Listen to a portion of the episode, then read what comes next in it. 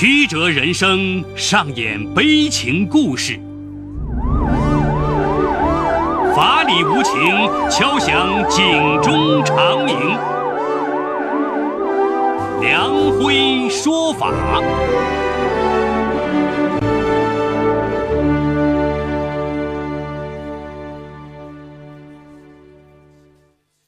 梁辉说法由上海故事广播与现代家庭杂志社联合播出。好故事，好声音。听众朋友，大家好，我是梁辉，欢迎收听梁辉说法。今天我要给大家讲这么个故事，叫季慈恩的生不如死。法治故事耐人寻味，梁辉讲述不容错过。季慈恩，一九八七年出生于太原。四岁时，他开始跟邻居家的姐姐默默一起玩。默默比季慈恩大五岁，父母离异，他被判给了母亲。母亲再嫁时，将他扔在了太原市一家福利院的门口。一直到一年后，默默奶奶探望孙女，才将他带回了家。默默的父亲在上海也再婚，从此祖孙俩相依为命。对于季慈恩，默默依赖而呵护。他对季慈恩说：“你就是我的亲妹妹，除了奶奶，你是我唯一的亲人。”默默念初三时，和班上的男生何波早恋了，三个人成了形影不离的死党。二零零四年，默默考入北京师范大学读心理学专业，何波则进入北京邮电大学。虽然他们远离，但他们相爱争吵都会跟季慈恩倾诉，他是他们的爱情见证。二零零六年九月，季慈恩考取山西大学汉语言文学专业。这个曾获得国内新概念等作文奖项的女孩。对未来的规划很清晰，成为一名作家。一年前，默默因和何博分手，远走荷兰，去阿姆斯特丹自由大学做了交换生。那时，默默的奶奶刚去世。默默在给季慈恩的邮件里这样写着：“幸亏还有你，否则我又被全世界抛弃了。”季慈恩回忆一连串的拥抱。没错，是我的朋友，你就在荷兰的郁金香里忘掉不快，一切一切。季慈恩没有等到默默柳暗花明，等来的却是噩耗。这年十一月，默默突然回国，在季慈恩家里，他哀伤而决绝地说：“我得了晚期肝癌。”唯一的心愿是，你陪我去荷兰度过最后的日子。这个晴天霹雳令季慈恩一家震惊，没有人能拒绝得了那样哀绝的恳求。季慈恩答应了，默默还请求何波一起去。虽然他们已分手，何波却决定和季慈恩一起前往。这份情谊。令默默的目光里有了暖意，他含泪致谢地说：“有你们，我不孤单了。”有荷兰医院的证明，季慈恩和何波的签证异常顺利。半个月后，三个人一起赶赴阿姆斯特丹。荷兰很美，两人却没有时间看一眼。他们要默默尽快回医院治疗。默默这才说出了让他们来荷兰的目的。他已被疼痛折磨得生不如死，并通过了荷兰法庭的认可。荷兰于二零零二年承认安乐死合法，申请者只需提供符合安乐死的条件，就能获得批准。但执行安乐死的医院要求必须有人签字，这个人选可以和患者没有血缘关系。但必须关系亲密，足以代表患者。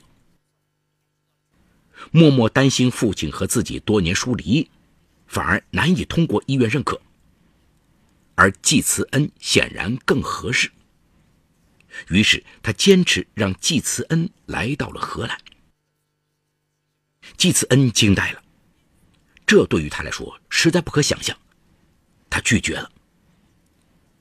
默默没有勉强，只是说：“你会同意的。”默默的武器是炼狱一样的疼痛。他每天打完杜冷丁，勉强睡四五个小时外，其余的时间都是在剧痛中度过。实在难忍时，他就用头撞墙、撞床，撕咬自己。第一次目睹他自残的惨状。季慈恩吓得放声大哭，他紧紧抱着默默，狂喊着：“不要这样，不要这样！”默默疼得浑身冒冷汗，我再也受不了了。季慈恩求助医生，医生回复说：“按照规定，每天最多只能注射两支杜冷丁。”但默默坚持只打一针。他们一直在同时采取别的措施给予止疼，因为默默的癌细胞已转移，效果越来越虚弱。那深入骨髓的痛，谁也无能为力。阳光耀眼，季慈恩却打起了寒战。那会儿，他突然明白，真正的残酷是无路可选。他的意志，他对安乐死的抵抗，也在默默的疼痛里。一点点崩溃着，终于，季慈恩开始和何波一起向医生、向当地的志愿者了解安乐死，思考起了默默的归宿。令他俩吃惊的是，所有人都支持默默，在他们的信仰里，尊重患者的意愿高于一切。可季慈恩依旧过不了这个坎儿，他一遍遍问自己，问何波：“我们该怎么办？”最终，两人决定成全默默。季慈恩还在犹豫，而默默的疼痛也越来越剧烈。一天晚上，他在剧痛发作时，一口咬住了自己的左胳膊。当季慈恩和何波费尽力气让他松开时，两人害得目瞪口呆。默默的胳膊被咬得血肉模糊，而他的门牙。居然被扯得松动移位了，带着满口的鲜血，他看上去异常狰狞。季慈恩扑上去抱住了他，痛哭失声：“默默，我答应你。”一瞬间，默默笑了：“谢谢你，谢谢你让我解脱。”协议签署日期定在了一月的一天。当天医院就要执行安乐死，两人决定一起签署。到了那一天，何波却没有露面。两人在荷兰没有手机，分别住在院方安排的公寓里。季慈恩找遍了能找的地方，都不见其踪影。医院已准备就绪，不停的催促。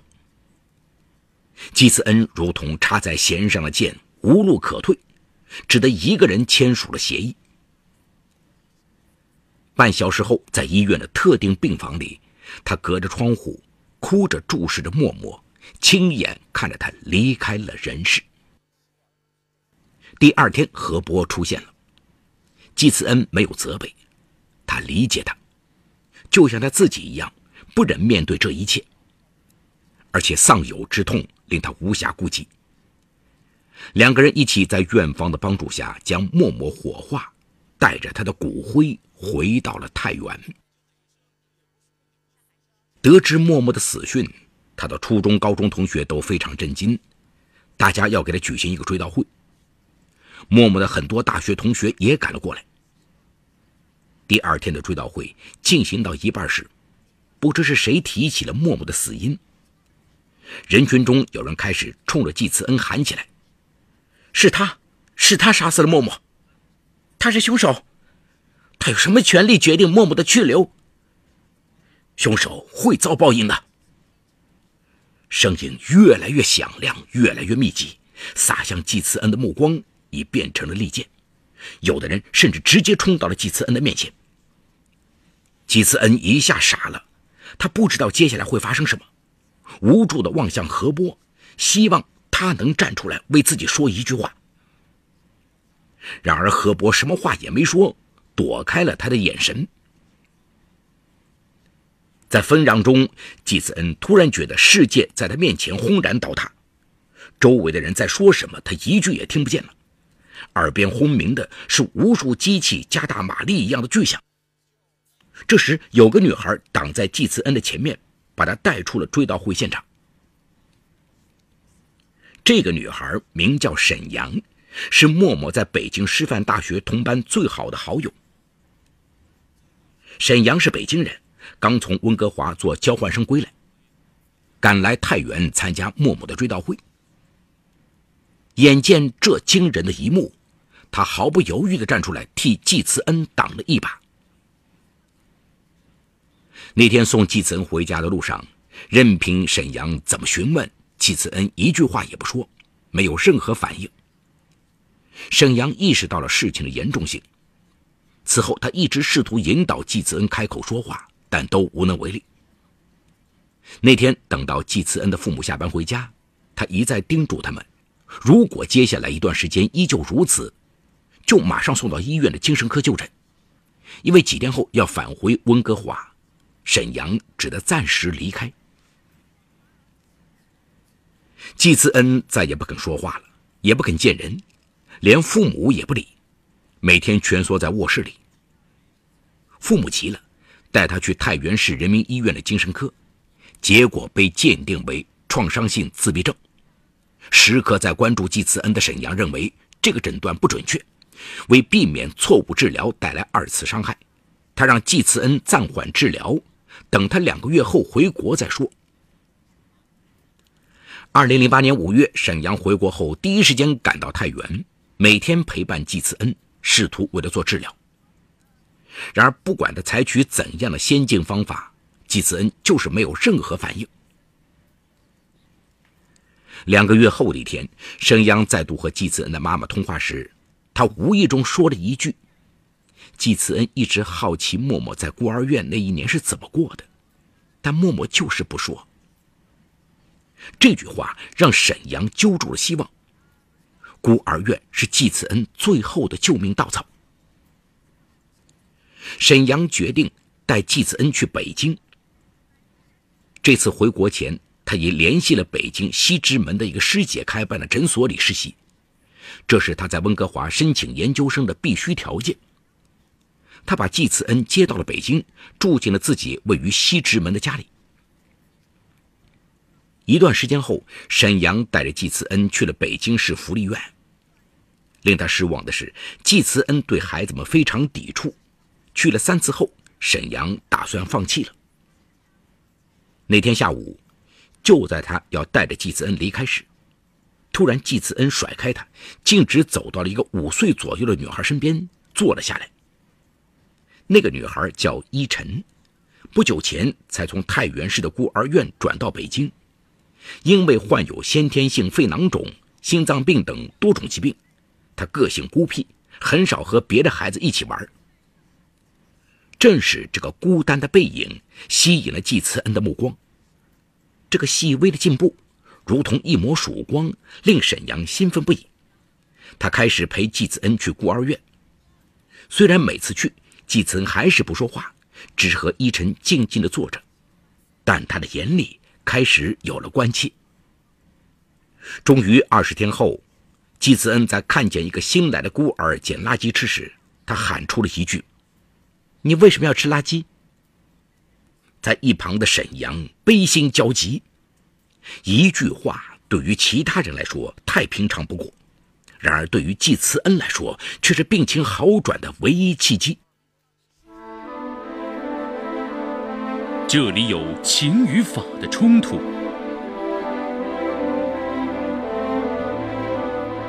这里有生与死的考验。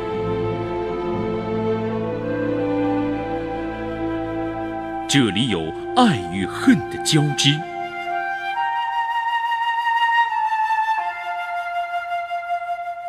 这里有黑与白的较量。法治故事。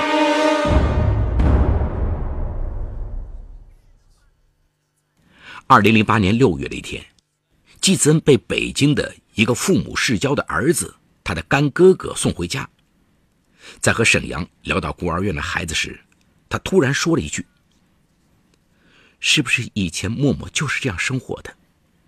沈阳听到这句话，他追问季子恩：“想和我聊聊默默吗？”季慈恩断然改口：“不。”沈阳心里一沉。在季慈恩好转的这段日子，其他人都以为他在逐渐康复。作为一名心理医生，沈阳却清醒意识到这只是表象。只要季慈恩不敢面对过去，一旦遇到生老病死之类的死亡，他就会被拉回，比过去的情况更糟。而现在，他的担忧正在变成现实。几番挣扎，沈阳决定不再等待。他要主动给季子恩做治疗，打出一记重拳，只有这样，他才可能重生。于是，一周后的一个下午，在沈阳实习的诊所里，他对季子恩进行了第一次治疗。为防止意外，季慈恩的干哥哥一同前往。在沈阳的引导下，季慈恩的情绪也越来越激动。当沈阳仍来讲述一遍默默安乐死的经过时，季慈恩失控了，他痛哭流涕，嘴里大声说着什么，但又没人能听清他说的是什么。半个小时后，他突然抱着头，痛苦地蹲在地上，撞向了一侧的暖气片，他的额头磕出了鲜血，顺着脸流了下来。监控窗口的干哥哥看到这里，再也难以忍受，他冲进了治疗室，把季慈恩带了出去。这是沈阳第一次遇到治疗终止。他没有阻拦，他问季慈恩：“你确定放弃治疗吗？”季慈恩哭着说：“我要回家。”季慈恩选择了回太原，他的生活重新回到了逼仄的卧室。从小带他长大的外婆经常来看望季慈恩。二零零八年七月的一天，外婆在楼梯上摔倒了，妈妈跑出去扶她，季慈恩冲到门口。透过门缝，他能看见妈妈正在扶外婆起来。两个人那样残弱，同样白发。季子恩突然掉下了眼泪。外婆年事已高，难道要永远让他看到这样的自己吗？当晚，季慈恩给沈阳发去了短信：“我要治疗。”这也是沈阳第一个去而又返的患者。他再度将季子恩接回了北京。这一次，为了彻底直面自己，季慈恩没有住到沈阳家，而是在他家附近租了一套房子。每天沈阳接他治疗，再送他回去，陪他吃完饭再走。第二次，第三次，此后的三个月，每周季慈恩都要接受近乎死一回的残酷治疗。他不停地诉说着，宣泄着。每次他的头都忍不住撞向墙，撞向暖气片，撞向一切能撞的地方。沈阳不去制止他的自残，只是采取一些必要措施，避免重伤自己。终于六个月后，季慈恩已经能像讲故事一样复述前面的经历。二零零八年底，他在德胜门精神病鉴定中心拿到了康复的鉴定书。那一刻，他喜极而泣，但沈阳却拍着他的肩膀说：“不要急，多给自己一点时间。季慈恩必须要经过一次真正的考验，才能彻底痊愈。”康复之后，季慈恩决定留在北京，一边照顾孤儿院的孩子们，一边去工作养活自己。二零一零年，依晨要进行一个肺囊肿大手术，在北大医院的手术室里。手术进行了多久，季慈恩也祈祷了多久。他觉得自己快要窒息了。沈阳说的坎儿来了，面对真正的死亡和疾病，他依旧恐惧。可怕的是，依晨在术后出现大出血，医生采取了各种措施都没法止住。深夜，伊晨在 ICU 病房里和死神搏斗，季慈恩长跪在病房外，一遍遍告诉自己：“挺过去，伊晨不会有事，他需要我。”漫长的一夜，季慈恩一动不动跪了一夜。也许是他的虔诚感动了苍天，第二天依晨的血止住了，而季慈恩也经历了最严酷的考验。依晨的病情太严重，累计治疗费已高达百万。季慈恩决定为他找一个更有利于成长的家庭。一年后，他为依晨寻找到一个富有爱心的美国中产家庭。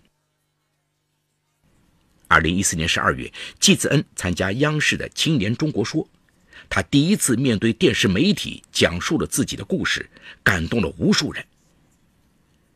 季慈恩不是他的本名，但是现在，这个名字已经与他融为一体。从改名季慈恩的那一天开始。他告诉自己要好好感恩岁月。好，故事说到这儿就告一段落。我们从故事中也能够看到，默默要实行安乐死，必须要得到法庭的许可、医院和家属的同意，并遵循严格的执行程序。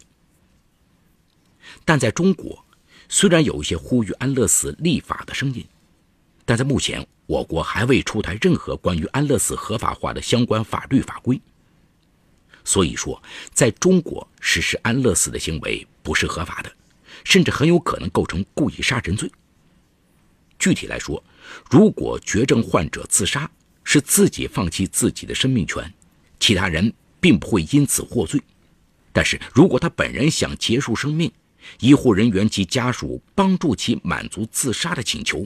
则被法律认定为教唆帮助他人自杀，在我国的司法实践中，一般都是作为情节较轻的故意杀人罪处理。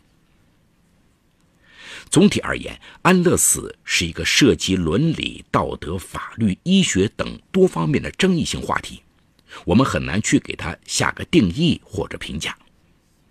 但从季慈恩因为替好友签署安乐死协议而遭受各种非议。甚至患上自闭症的遭遇，我们也可以看见安乐死在人们心中存在的争议。但也许随着法律的发展和社会的进步，以后我们看待安乐死又会有新的不同观点。